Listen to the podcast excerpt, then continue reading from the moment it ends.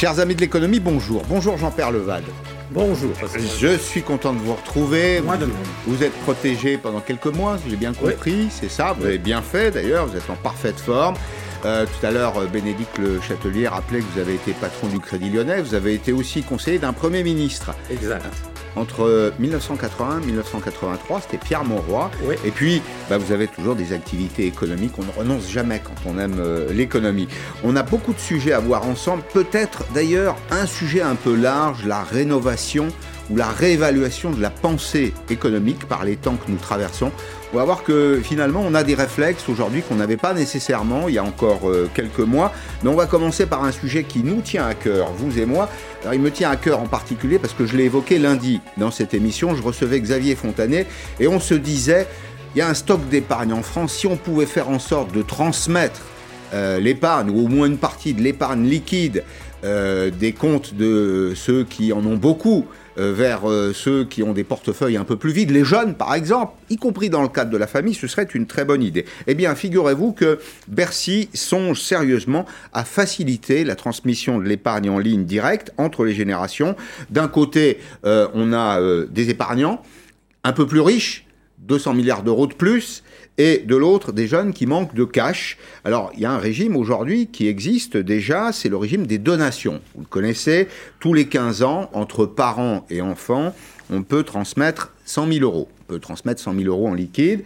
Et puis, il y a ben, un système additionnel, si je puis dire, de donations également tous les 15 ans. Ça concerne cette fois-ci les donations entre les grands-parents et les petits-enfants. Ça va jusqu'à 31 865 euros, mais en deux fois. Alors, c'est généreux, mais pas trop, parce qu'évidemment, à chaque fois qu'il y a une succession, l'État se sert. Là, c'est en franchise d'impôt. Ça ne rapporte rien à l'État, mais le ministre de l'économie dit tiens, ce serait peut-être une solution. Alors là, il y a deux formules. Hein. Soit on rapproche euh, les échéances de donation, on se dit c'est plus tous les 15 ans, c'est tous les 10 ans. Soit on augmente la dose, si je puis dire, c'est plus 100 000, mais par exemple 150 000. Ça vous paraît être une bonne idée? Oui, c'est pas une mauvaise idée. Euh, faciliter le transfert d'argent à l'intérieur d'une famille entre générations, d'une certaine façon, les vieux aident un peu leurs jeunes, très bien. Quand ils le peuvent, ils le font. Quand ils le peuvent, Ouais. justement, quand ils le peuvent, Eh ouais. c'est là qu'est la Ouais. limite. C'est que ça ne fait en rien bouger les frontières des inégalités fondamentales entre classes sociales. Mais il y a une vision. c'est de la générosité de riches entre eux, si je puis dire. C'est ça, oui, c'est de la transmission de, de générosité, euh, de, de- en tout cas de fortune. Mais bah, il y a une vision utilitariste. Ouais, Il y a quand même un vrai problème. On va parler du financement de l'État, on va parler du financement de la relance. Là, il y a, il y a un stock. La vision utilitariste, c'est celle de Bruno Le Maire, qui dit, écoutez, il y a de l'argent qui dort, peut-être mal investi d'ailleurs, et puis de l'autre côté, des jeunes qui ont besoin euh, pour acheter un appartement, pour investir, pour lancer une affaire, etc. Et il y a la vision de gauche, qui est celle que vous défendez, qui dit, attention, gare à la transmission des inégalités. Ben oui. Alors Oui. comment on arbitre? On fabrique de vrais instruments d'épargne et de placement d'épargne en fonction des vrais objectifs que nous avons à poursuivre. Aujourd'hui, si on veut réinclure les jeunes dans le marché du travail de manière plus fluide, si on veut augmenter l'emploi, il faut d'abord reconstruire notre appareil productif. Les entreprises françaises, pour la première fois depuis je ne sais pas combien, globalement, ont perdu de l'argent, ont fait de la perte globale nette en 2020, alors que normalement, elles gagnent au total 55, 60, 65 milliards d'euros par an, profit consolidé. Ces profits-là ont disparu. Ça veut dire que notre appareil productif, il est complètement affaibli. Demain, il n'a pas de capacité d'investir. Donc on va continuer à ramer en termes de croissance, en termes d'emploi, ça va être très difficile.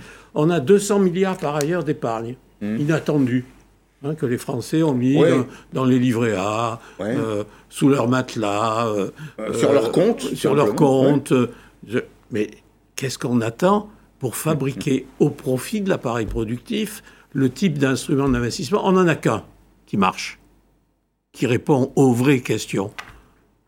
C'est le livret A, parce qu'il permet de financer le logement social. Encore que M. Macron en a pris un bout pour euh, euh, améliorer son budget. Euh, qu'est-ce qu'on attend pour fabriquer la même chose à partir de, l'épargne existante, du stock d'épargne existante? Aujourd'hui, cette épargne, vous savez où elle va pour l'essentiel? Elle va financer l'argent, les ressources que l'État utilise à travers son déficit public hmm. pour payer ses dépenses de fonctionnement. Hmm. L'épargne des Français sert à payer les salaires des fonctionnaires. Hmm. Voilà, donc je dis, il faut fabriquer un livret B, un livret C, un livret D, de façon à orienter cette épargne vers l'appareil productif, vers les entreprises, les petites, les moyennes, les grosses, les start-up, mmh. celles que les jeunes créent, de façon à ce que les Français apprennent à vivre avec leur appareil productif. on a toujours considéré en France que les entreprises avaient suffisamment d'argent et quand elles en avaient, d'ailleurs, souvent on disait qu'elles en avaient trop. C'est un peu une révolution copernicienne à laquelle vous appelez là. On est en train de se rendre compte d'un truc simple, c'est que c'est les entreprises qui produisent et les emplois et les richesses. Exact, absolument. Simplement, euh, contrairement d'ailleurs à, l'idée euh, préconçue, les entreprises françaises ont moins d'argent que leurs rivales euh, des pays développés. Par exemple, si vous toutes les entreprises allemandes, globalement, mmh. elles sont autofinancées à 100%. Donc à la limite, elles n'ont pas besoin des banques. Globalement, elles mmh. financent elles-mêmes, avec leurs profits et leurs ressources, 100% de leurs investissements. En France, on en est loin. Mmh. Donc en France, on s'appuie sur la dette. Et un entrepreneur français considère que s'il a de l'argent à travers la dette, il est riche. Ben non, mmh. il n'est pas riche, il a de la dette. Mmh. Et donc, euh, euh, cette espèce de préférence pour euh, l'épargne, je finance la dette de l'État, les entreprises, je les finance à travers de la dette, mmh. ça correspond aussi au fait que les chefs d'entreprise français, souvent, ne veulent pas ouvrir leur capital. Parce qu'ils veulent rester patrons chez eux. Parce qu'ils veulent rester patrons chez eux. Alors, c'est un vieux débat. Qui doit relancer aujourd'hui? Est-ce qu'on utilise euh, l'argent de la dette ou est-ce qu'on va le, prendre euh, ailleurs? Vous n'êtes pas frappé de voir que précisément la pensée économique un peu orthodoxe est mise à l'épreuve des faits. Je vois ce qui se passe aux États-Unis, Joe Biden, presque 2000 milliards d'euros sur la table, c'est 10% du PIB, c'est un peu plus de 10% du PIB d'ailleurs qui sont utilisés. Alors on fait tourner la planche à billets aux États-Unis. Hein. Là, la dette, euh, elle est là, elle est là, elle est peut-être financée d'ailleurs, mais elle est là. 10% euh, du PIB et un peu plus pour financer la, relance.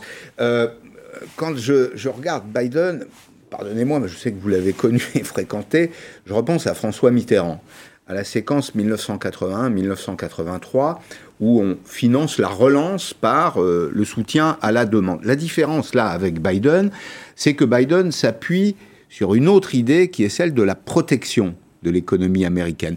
Les Américains sont devenus très protectionnistes. Donc s'endetter pour soi, est-ce que c'est grave là? Vous ne pouvez pas faire la comparaison avec les États-Unis parce qu'il ne faut jamais oublier que les États-Unis bénéficient d'un privilège unique. C'est exact. Unique. Hmm. C'est que le dollar est une monnaie de réserve internationale. C'est ça. Et que donc, tant qu'ils ne font pas de folie absolue, et ils n'y sont pas encore, ils ont encore de la marge, si je puis dire, plus que nous, euh, leur dette est automatiquement placée. La dette de l'État américain est automatiquement souscrite par les détenteurs de dollars à l'étranger qui ont besoin de détenir des dollars parce que les dollars sont mm. une monnaie internationale. Mm.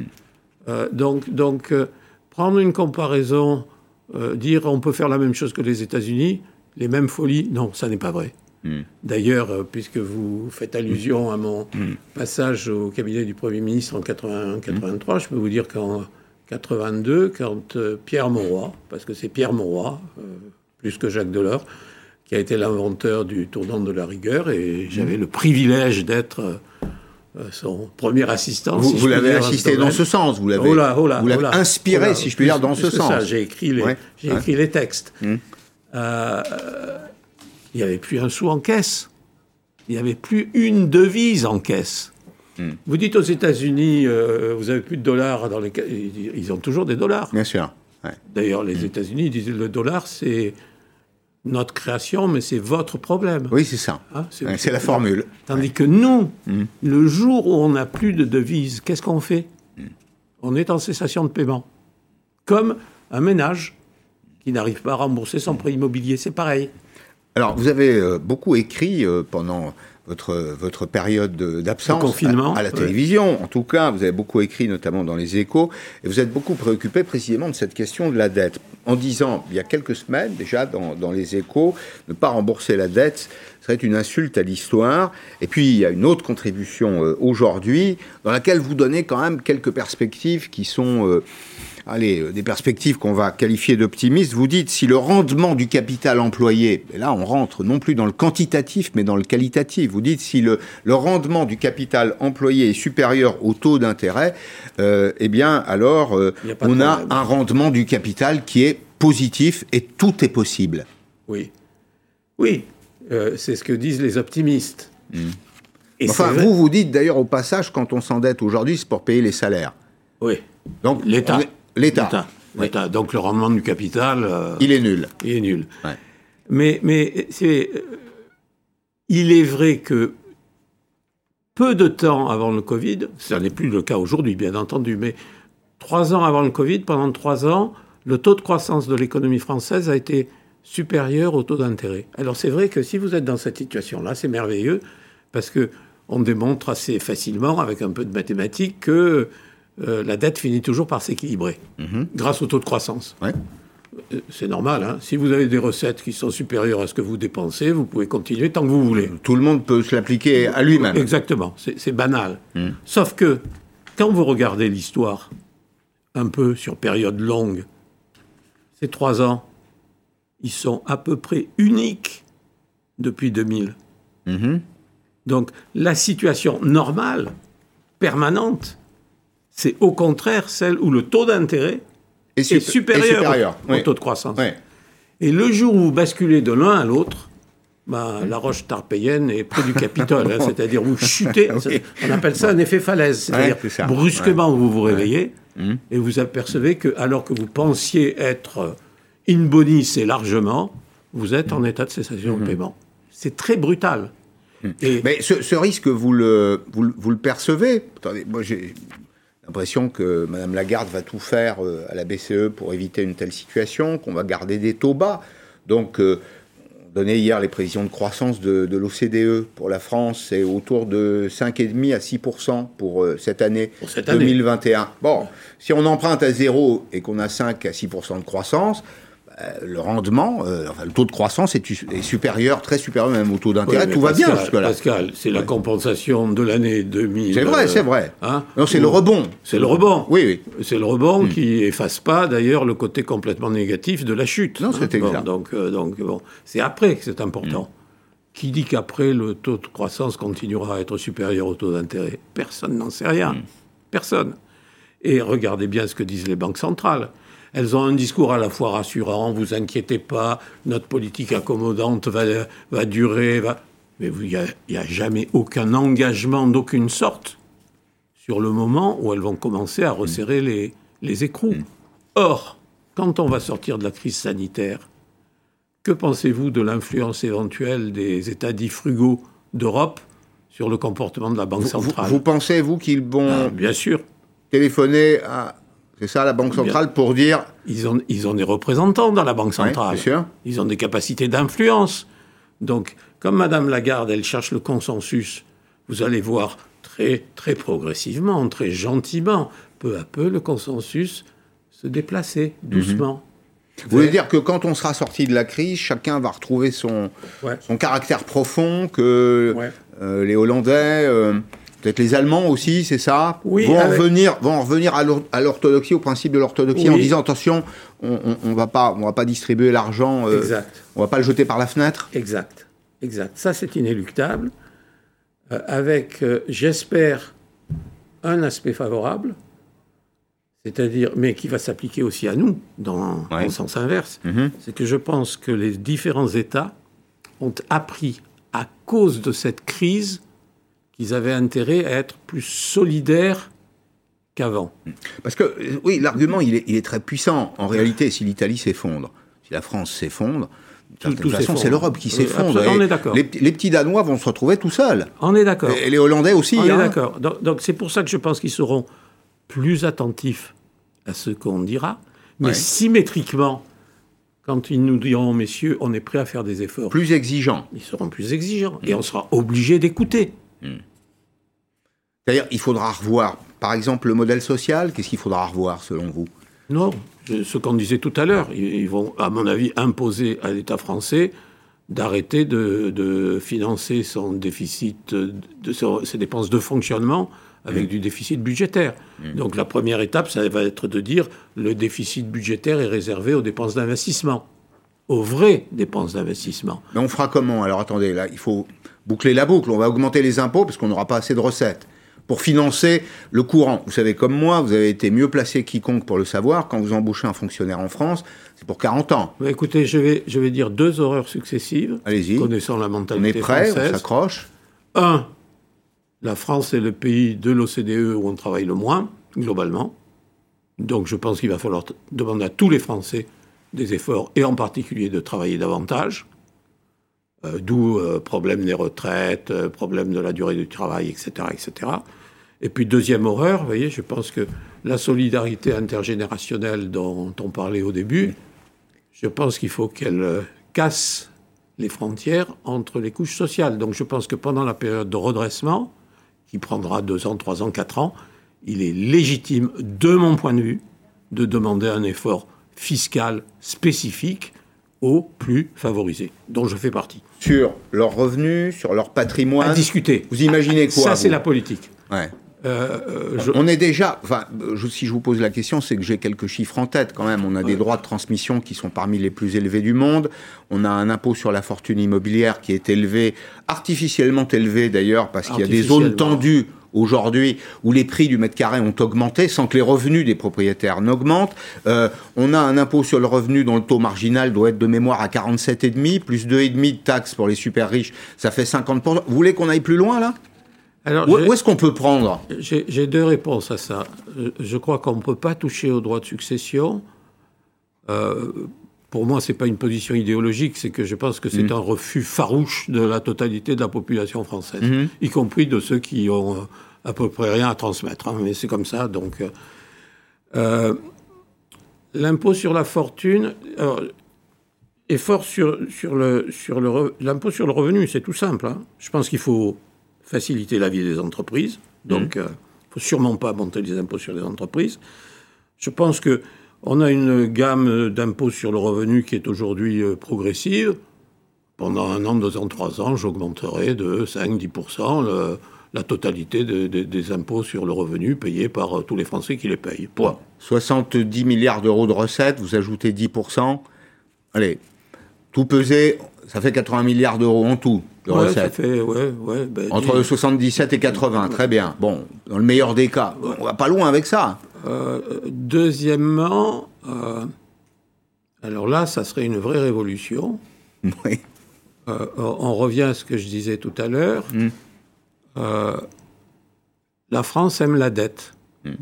Donc moi, je sais, si je suis chef d'entreprise, chef de PME, patron de PME, si je dois financer le développement de ma, PME, j'ai fiscalement intérêt à m'endetter.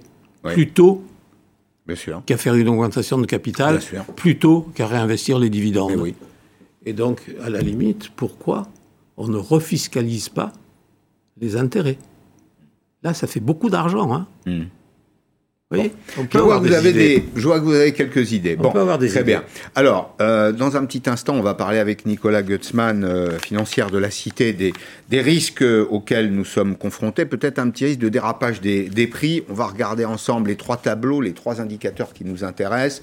C'est les taux d'intérêt, mais vous en avez déjà dit un petit mot c'est l'inflation et puis c'est l'emploi. Mais on va d'abord aller aux États-Unis, parce que j'en reviens à mon histoire américaine. Évidemment, Mitterrand n'est pas Biden, Biden ne s'est pas inspiré de Mitterrand, mais vous allez voir malgré tout que le nouveau président américain est dans les pas du précédent, notamment pour défendre les productions américaines. Il va euh, probablement détendre, au passage je le dis pour ceux qui produisent du vin en France, détendre les droits de douane sur les vins français qui vont pouvoir recirculer à peu près normalement aux États-Unis. Mais ce que dit Joe Biden et qui devrait nous inspirer, et la chose suivante, l'argent des contribuables américains engagés dans la dépense publique américaine doit profiter aux entreprises américaines. Vous remplacez américain par français et je signe dès demain aux États-Unis à Mondi Natalia. On ne pointe en général que leurs différences ou leurs désaccords. Mais voici un point commun. Comme son prédécesseur Donald Trump, Joe Biden veut défendre le Made in America. L'avenir sera fabriqué aux États-Unis. Donald Trump avait choisi une méthode rude et agressive, les fameux droits de douane, imposés à la Chine notamment pour ralentir les importations, une obsession de l'ex-président. Joe Biden choisit une méthode plus douce. Pour relancer la production nationale, il veut obliger l'administration américaine à acheter plus de produits américains, quitte à ce qu'ils coûtent plus cher, comme il s'y était engagé pendant la campagne. Le gouvernement américain dépense l'argent des contribuables. Alors il doit acheter américain pour défendre nos emplois. Joe Biden mise gros sur ce projet. Il compte y consacrer 330 milliards d'euros pour que l'État achète des produits made in US faits aux USA, des voitures, de l'acier, des équipements de protection contre le Covid pour les soignants ou de quoi améliorer les infrastructures du pays. Le président refuse que tous ces équipements soient importés. Une nouvelle forme de protectionnisme qui inquiète les partenaires des États-Unis. Le Premier ministre canadien Justin Trudeau s'en est ému auprès de Joe Biden au téléphone. Il comptait sur de meilleures relations économiques après le départ de Donald Trump. Avec la lutte contre la pandémie, c'est la grande priorité euh, de Joe Biden, relancer l'économie américaine avec un plan global à 1500 milliards d'euros dans un pays aujourd'hui en récession avec un taux de chômage de près de 7% désormais. Bien, vous avez commencé vos échanges pendant qu'on écoutait Amandine Atalayan, Nicolas Gutzmann, bonjour, financière de la Cité. On parlait tout à l'heure avec Jean-Pierre Levat d'une espèce de révolution de la pensée économique. Vous la sentez, vous? Je pense que c'est enfin, complètement le cas. En tout cas, c'est parfaitement le cas aux États-Unis, on va dire, depuis une dizaine d'années. Je pense que la différence, c'est que le débat au niveau académique euh, il s'est réalisé depuis la grande récession et que ce qui se passe actuellement depuis en fait Biden ne change pas grand chose à l'affaire. C'est que les économies qui sont en place aujourd'hui en fait ont, radicalement changé de pensée et euh, aux États-Unis et donc sont en train effectivement de vouloir faire de la relance. Et vous parlez tout à l'heure de 1983 en fait je pense que c'est un mouvement à peu près de même ampleur. C'est-à-dire qu'à l'époque on avait une situation qui était caractérisée dans les années 70 par une très forte inflation et effectivement le déraillement des économies occidentales. Mmh. Et à l'inverse, aujourd'hui, on va dire dans les économies occidentales aujourd'hui, ce qu'on connaît depuis une dizaine d'années, c'est une faible, une faible inflation qui est en fait inférieure au seuil de 2% qu'on s'était fixé euh, à l'époque, et que finalement on se rend compte qu'on a aujourd'hui, en fait, il y a des dysfonctionnements assez sévères dans l'économie, notamment avec des taux à zéro, avec des endettements euh, très lourds.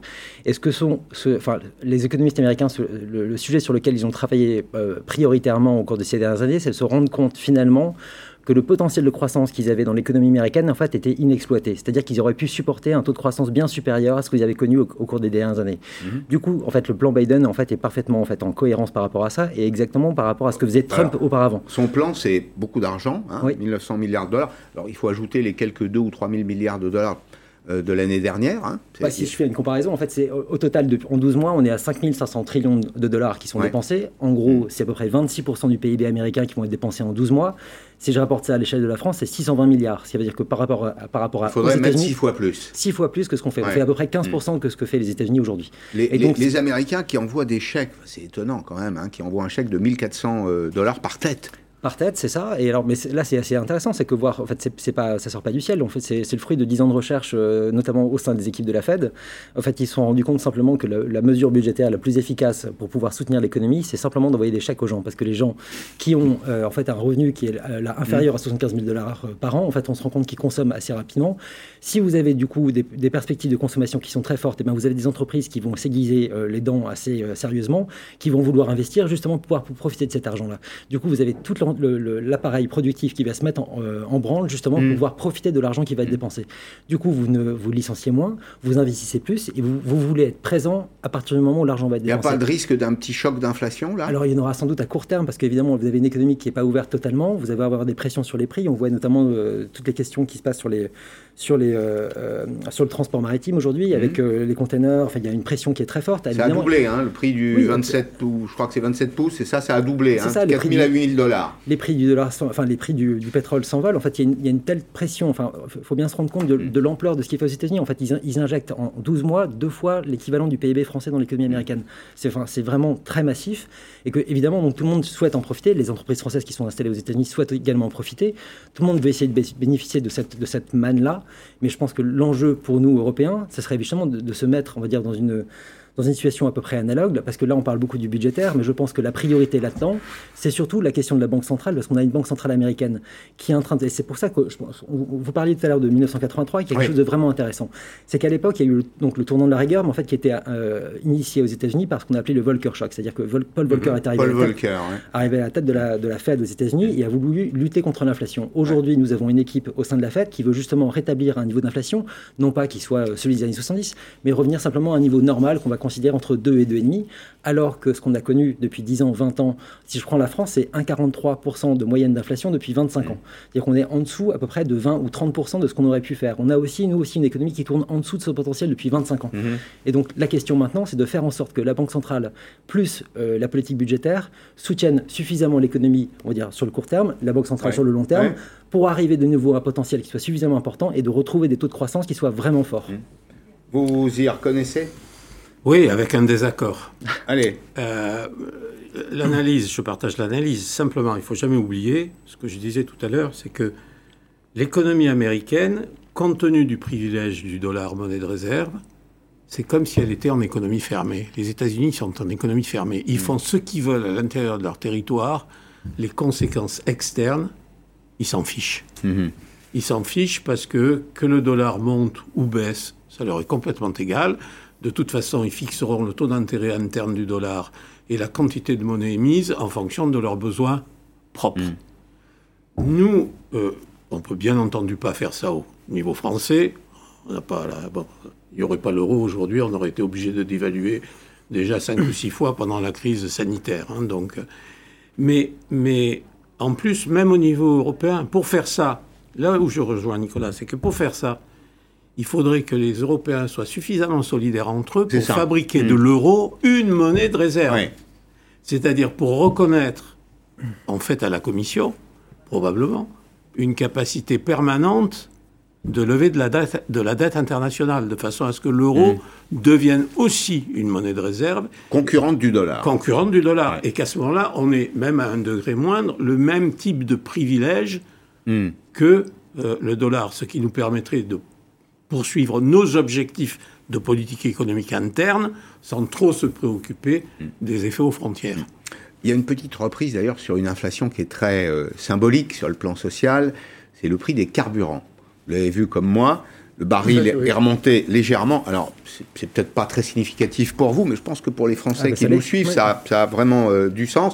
Alors, on va voir, regardez, euh, ça, c'est la traduction des prix à la pompe. Alors, vous, vous n'oubliez pas, surtout dans l'analyse, qu'il y a quoi, 60% de fiscalité 65% de fiscalité, plus 80, 80%, de fiscalité sur un litre d'essence. Mais néanmoins, tout ça, ça traduit euh, bah, une remise en route de l'économie du monde. Euh, euh, la Chine a redémarré, les États-Unis redémarrent, on a besoin d'énergie. Est-ce que c'est le, le, produit de cette relance qu'on trouve dans la petite inflation qu'on a aujourd'hui sur les prix de l'énergie? Oui, alors il y a deux raisons. La, première, c'est que l'épidémie, comme tout le, monde, enfin, tout le monde le sait, en fait, ferme les économies intérieures, mais en fait, le secteur manufacturier se porte plutôt correctement. C'est surtout mmh. les services qui sont impactés. C'est ça. Du coup, le manufacturier consommateur de pétrole a toujours gardé une, demande suffisamment forte. Et là, maintenant, effectivement, avec les plans de relance qui sont déployés un peu partout, il y a une demande qui est quand même enfin, très forte du monde entier aujourd'hui pour tout, pour tout ce, matériel-là. En plus, on a eu il y a trois semaines maintenant euh, la vague de froid aux États-Unis qui a quand même impacté sérieusement les capacités de production américaines. Et en même temps, on a l'OPEP qui a décidé de ne pas relever ses seuils de production au cours euh, de, de sa dernière réunion. Et ce qui donne donc une contrainte au niveau de l'offre, une forte demande. Et vous avez effectivement une envolée des prix qui se traduit assez, mhm. euh, assez mécaniquement. Euh, là. Et donc là, on, a, on arrivé à des niveaux déjà euh, suffisamment élevés. On a déjà dépassé le niveau d'avant-crise et on pourrait encore, on est même revenu au niveau de 2019, donc ça va, ça va mhm. quand même très vite et ça mhm. pourrait avoir un impact, effectivement. J'imagine, j'en perds le match, je souris sans sourire, mais Imagine une France dans laquelle on augmenterait les impôts, comme vous le suggérez, dans laquelle le prix du litre de super serait à 2 euros. Ah, c'est l'explosion sociale, non?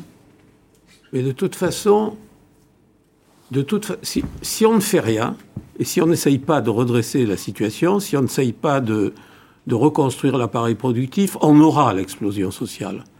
Donc, donc, la seule manière de l'éviter, c'est de donner de l'espoir aux gens, c'est-à-dire de leur montrer qu'on va vers un avenir euh, euh, meilleur, qu'on va vers davantage d'emplois, qu'on va vers davantage... Mais écoutez... Oui, oui, bien sûr. Euh, moi, j'ai redressé plusieurs entreprises dans ma vie. Chaque fois qu'on veut, on y arrive. Hmm. Mais, mais est-ce que les Français veulent?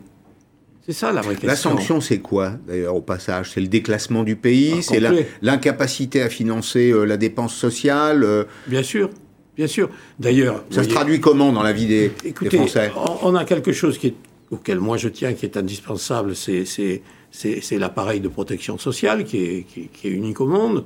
On voit bien qu'il commence à y avoir des attaques politiques là-dessus, sur le thème, il faut le détruire pour arriver à, Mm. à- à reconstruire l'économie, ce qui est une erreur.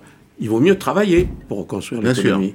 Bien sûr. Et, et, les- les difficultés, on va les avoir. Il y a les difficultés liées au, au coronavirus, il y a la crise, il y a tout ce qu'on a parlé. Ce que vient de dire Nicolas, il ne faut pas oublier le pétrole. hein. C'est à peu près 3, 3 à 4 du PIB mondial. hein. C'est ça. Donc Ouais. c'est la sensibilité de, de- Bon, deuxièmement, l'écologie, c'est très bien. Euh, la lutte contre le réchauffement climatique, c'est parfait. Mais ça veut dire que le prix de l'énergie va augmenter Bien sûr. dans les dix ans qui viennent. Et donc ça, il vaut mieux la- l'affronter, si je puis dire, les yeux ouverts. Merci, merci à tous les deux. Merci Nicolas Gottsman, merci euh, Jean Perlevat. Dans un petit instant, je vais recevoir Mo- Monique Dagneau. Elle a écrit cette, cet ouvrage que je vous recommande, Génération surdiplômée. Elle dit quelque chose de simple. D'ailleurs, elle dit la vraie fracture dans ce pays, c'est pas entre les 1% les plus riches et les autres. La vraie fracture, c'est entre ceux qui ont un diplôme valorisé et ceux qui n'en ont pas. À tout de suite.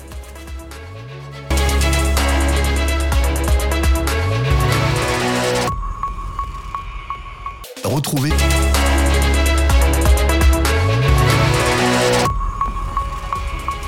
Monique Dagneau est sociologue, elle est directrice de recherche au CNRS et vous arrivez, Monique Dagneau, avec cet ouvrage coécrit avec Jean-Laurent Casely, Génération surdiplômée, et vous euh, dressez un constat, je pourrais dire glaçant, mais non, finalement, euh, c'est presque optimiste d'une certaine façon, que euh, la vraie inégalité en France, c'est pas entre les 1% les plus riches et les autres, c'est entre ceux qui ont un vrai diplôme, ceux qui sont surdiplômés, comme vous le dites, 20% de la population, et les autres. Qu'est-ce que c'est que être surdiplômé pour vous?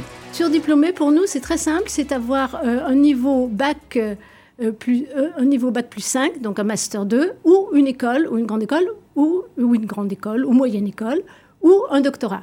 Au total, ça fait euh, 20% de, des nouvelles générations, Mm. ce qui est quand même un cinquième des nouvelles Oui, générations. c'est significatif. C'est quand même significatif. Bon, ça c'est la première chose. Deuxièmement, euh, je vais rien que vous donner un chiffre. euh, dans les années euh, à 80, vous aviez 25% des gens qui passaient le bac. Aujourd'hui, vous en avez 80%. Sur ces 80, 25% en... Oui. en ca- au début des années 80, 1980. Bon. Aujourd'hui, vous en avez. Et vous en avez, euh, à l'époque, il y en a un sur deux qui le ratait. En plus, Le- le taux- oui, le taux- avait le un taux de était d'échec de important, 50%. absolument. Ouais. Et donc, vous aviez bien moins de 20% de Mm. personnes qui allaient euh, dans l'université, à l'université. Aujourd'hui, les chiffres sont les suivants. Vous, avez donc 80% de gens qui passent le bac.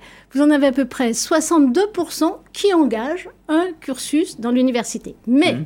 il y en a sur ces 62, il n'y a que 45%, donc d'une génération, qui obtient un diplôme d'études supérieures que ce soit une filière courte, prof- prof- professionnelle, ou ce soit euh, une filière longue.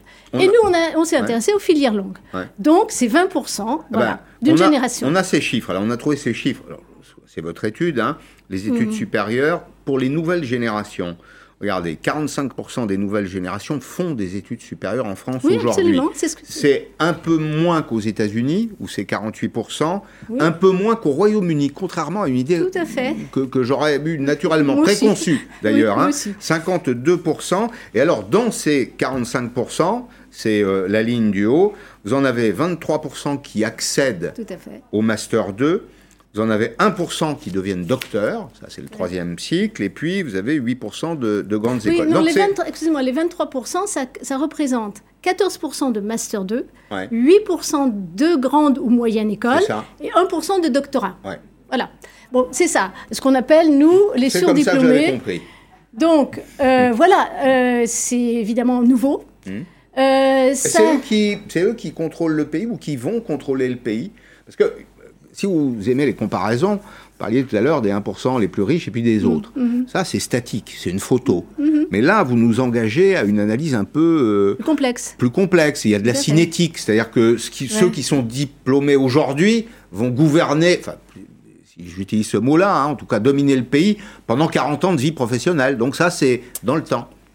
Je ne, dirais, je ne dirais pas les choses comme ça. Nous, je- si vous nous avez bien lu, euh, on distingue l'élite. Oui. Parce qu'on parle toujours de l'élite. Nous, on distingue Mm. l'élite dirigeante, donc les 1% qui sont vraiment à la tête euh, des, des grandes entreprises ou dans les, les, les, sta- les staffs dirigeants des grandes entreprises Mm. euh, ou dans les partis politiques ou dans l'administration. Ça, c'est vraiment ce qui suppose ces fameux 1% qui souvent cumulent, mais pas tout le temps d'ailleurs, beaucoup de richesses et puis euh, diplômes et pouvoir. Et puis autour de ça, vous avez ce Mm. qu'on appelait parfois euh, la professional manage- managerial class ou des, Mm. des experts et qui, sont les 19% restants. Mm. Dans ces 19% restants, ce qui euh, caractérise notre étude, c'est qu'on distingue d'une part ceux qui sont bon, des cadres traditionnels, ceux qui sont les cadres nouveaux euh, liés à l'économie de l'innovation et qui travaillent dans les data, euh, dans euh, euh, tout un ensemble d'expertise autour de l'économie numérique. Mhm. Et puis, il reste encore aussi des anciens des cadres de production, euh, des architectes, Bien des médecins, euh, bon, donc, des gens traditionnels. Et puis nous mettons de notre côté les euh, personnes qui, sont, qui ont une fonction plutôt tournée du côté de l'i- l'innovation sociale et qui Ouais. veulent changer la société. Mais changer, mais par l'entreprise, qui veulent changer par la base et pas du tout par la politique. J'a- J'allais vous poser cette question. Qu'est-ce qui motive là ces 20% Qu'est-ce qui les réunit? Vous écrivez d'ailleurs, on va voir à l'écran euh, un, un petit extrait de, de- de votre, de votre travail, mais qu'est-ce qui les motive? Qu'est-ce qui les réunit? Alors d'abord, ce qui les réunit, c'est que Leur De- façon de voir, penser le monde. Tout à fait. Parce que si vous voulez, quand vous avez fait des études supérieures, vous avez déjà, euh, longues, vous avez déjà bénéficié pendant un certain nombre d'années de ce que j'appelle un SAS initiatique, c'est-à-dire l'univers de l'université ou d'une grande école. Vous avez eu le temps de vous projeter, vous avez fait plein de choix en termes de filières, en termes de stages, etc. Euh, donc vous avez le temps de maturer votre projet personnel, professionnel, mais aussi, euh, ça inclut aussi la, la vie personnelle. Donc ça, c'est une première chose, c'est le passage par un système éducatif long. Ensuite, euh, eh bien, cette, euh, ce diplôme, il est très monnayable sur le marché du travail. Oui. Je dirais même qu'aujourd'hui, si vous êtes vraiment sûr d'avoir une place dans la société, faut vraiment, faut plutôt faire partie des 20%. hein, Parce que même s'il y a certains dans les 20% dont les diplômes sont plus ou moins monnayables, euh, je ne sais pas, une, un master de, de théâtre, par exemple, Oui. qui, pour un secteur très, très, théâtre, étroit. oui. Mais euh, en fait, donc, vous pouvez le monnayer, vous êtes quasiment sûr d'avoir une place dans la société et de pouvoir la choisir. Alors, Donc, que... euh, vous avez un sentiment de liberté. Alors, vous avez un sentiment de liberté, mais est-ce que précisément ces jeunes-là, euh, diplômés, est-ce qu'ils sont tous parfaitement intégrés au système? Est-ce qu'ils veulent le, le- le changer? Je vous pose la question parce que, vous savez, il y a quelques jours, on a parlé des ZAD, des zones à défendre. oui, bien sûr. Et moi, je me suis intéressé à la population des ZAD. Alors, vous avez des révolutionnaires, vous avez tout un tas de gens, mais vous avez aussi des jeunes gens super diplômés Absolument. qui sont en rupture totale avec la société. C'est-à-dire qu'ils ont fait des études, on leur a appris à compter, à manager, euh, à diriger, et ils disent non, on n'en veut pas. Absolument. On veut Alors, sortir. C'est étonnant quand même. on, on veut euh, transformer la société. Alors, d'une certaine façon, on peut dire évidemment ces 20% par rapport à- au changement de la société, ils ne sont pas tous homogènes. Mais en même temps, je dirais que même, en tout cas ceux qui travaillent dans le secteur de l'innovation, euh, qu'ils soient du côté de ce que nous on appelle la sous-élite, c'est-à-dire plutôt des gens intégrés, Mhm. ou du côté de l'altéralite, c'est-à-dire des gens qui sont dans des associations, dans des scopes, dans bon, des, des L'économie unités, sociale et solidaire. l'économie sociale Ouais. et solidaire, Mmh. Mmh. euh, ou des associations diverses. Euh, en fait, ils, sont, ils ont quand même tous un projet un peu commun que je dirais, je définirais ainsi bien vivre, donc ils sont Ouais. égoïstes, bien-être, donc tout le rapport au bien-être mental, physique, etc. Et, alors, le plus interrogation sur laquelle on peut méditer, faire le bien. Il y a l'idée du bien. C'est-à-dire avoir une activité Ils qui ait ont- du sens et qui euh, puisse avoir un impact social, comme ils disent. Voilà, c'est ce qui les réunirait, Une, on une petite dire. vocation messianique, changer le monde, faire le, le bien. Juste en, en oui, pas oui ou non. On peut réussir aujourd'hui en France sans diplôme. Écoutez, je dirais, euh, c'est un peu brutal, mais je pense pas. Non. Voilà. Je pense que c'est Mm. les diplômes qui placent les gens dans la structure sociale, et tout le monde le sait. Tout le monde, même les, toutes les couches populaires, tout le monde fait un effort pour que ces enfants euh, arrivent à un bon niveau de diplôme. Monique Dagneau, Jean-Laurent Casly, Génération surdiplômée, c'est chez Odile Jacob, les 20% qui transforment la France. Dans quelques instants sur LCI, vous allez suivre en direct la conférence de presse du euh, procureur de la République de Pontoise dans l'affaire Alisha. Vous savez, c'est cette jeune fille qui a été euh, poussée sur les bords de la Seine, qui est morte noyée. Ça s'est passé à Argenteuil. Et euh, Valérie Nataf vous accompagnera jusqu'à cette conférence qui est prévue à ce stade à 17h. Merci de votre fidélité. À demain, 16h en direct sur LCI. À demain.